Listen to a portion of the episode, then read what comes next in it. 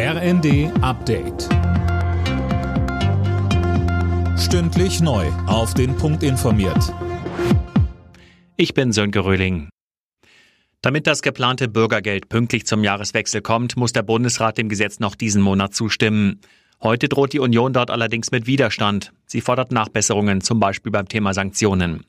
Das hält auch IFO-Chef Clemens Fuß für wichtig. Er sagte bei Anne Will. Es ist problematisch, die Sanktionen zurückzunehmen. Und was das Vermögen angeht, das wundert mich ein bisschen. Es sind doch ganz wenig Leute, die mit 100.000 Euro auf der Bank ALG2 beantragen. Aber warum prüft man dann nicht mehr? Meines Erachtens müsste man stärker prüfen, denn es reicht wahrscheinlich ein Fall einer Person, die mit 100.000 Euro auf der Bank Hartz IV beantragt. Das steht in der Bildzeitung und diskreditiert das gesamte System. Nach einer Explosion in Istanbul mit sechs Toten und über 80 Verletzten spricht die türkische Regierung von einem Terroranschlag. Wer dahinter steckt, ist aber noch unklar. Schon vor einigen Jahren hatte es in Istanbul blutige Anschläge gegeben. Damals hatte sich der IS dazu bekannt. Bargeldgeschäfte sollten nur noch bis 10.000 Euro erlaubt sein. Das schlägt Innenministerin Faeser vor.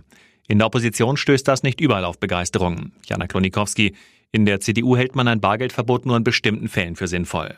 Ja, und zwar beim Immobilienkauf. Da hält es auch der CDU-Innenpolitiker Alexander Trum für sinnvoll. Die CSU lehnt eine Bargeldobergrenze dagegen kategorisch ab. Die bestehenden Regeln reichen vollkommen aus, so der Geschäftsführer der CSU im Bundestag Müller im Handelsblatt. Auch die FDP sieht ein Bargeldlimit kritisch. Die Liberalen wollen nicht, dass Bargeld immer mehr zurückgedrängt wird, wissen aber auch, dass der Druck von Seiten der EU immer weiter zunimmt. Am letzten Spieltag vor der Winter- und WM-Pause hat Freiburg Union Berlin deutlich mit 4 zu 1 geschlagen und damit den zweiten Tabellenplatz von den Berlinern übernommen. Union rutscht auf Platz 5 ab. Das Nachmittagsspiel zwischen Mainz und Frankfurt endete zuvor 1 zu 1.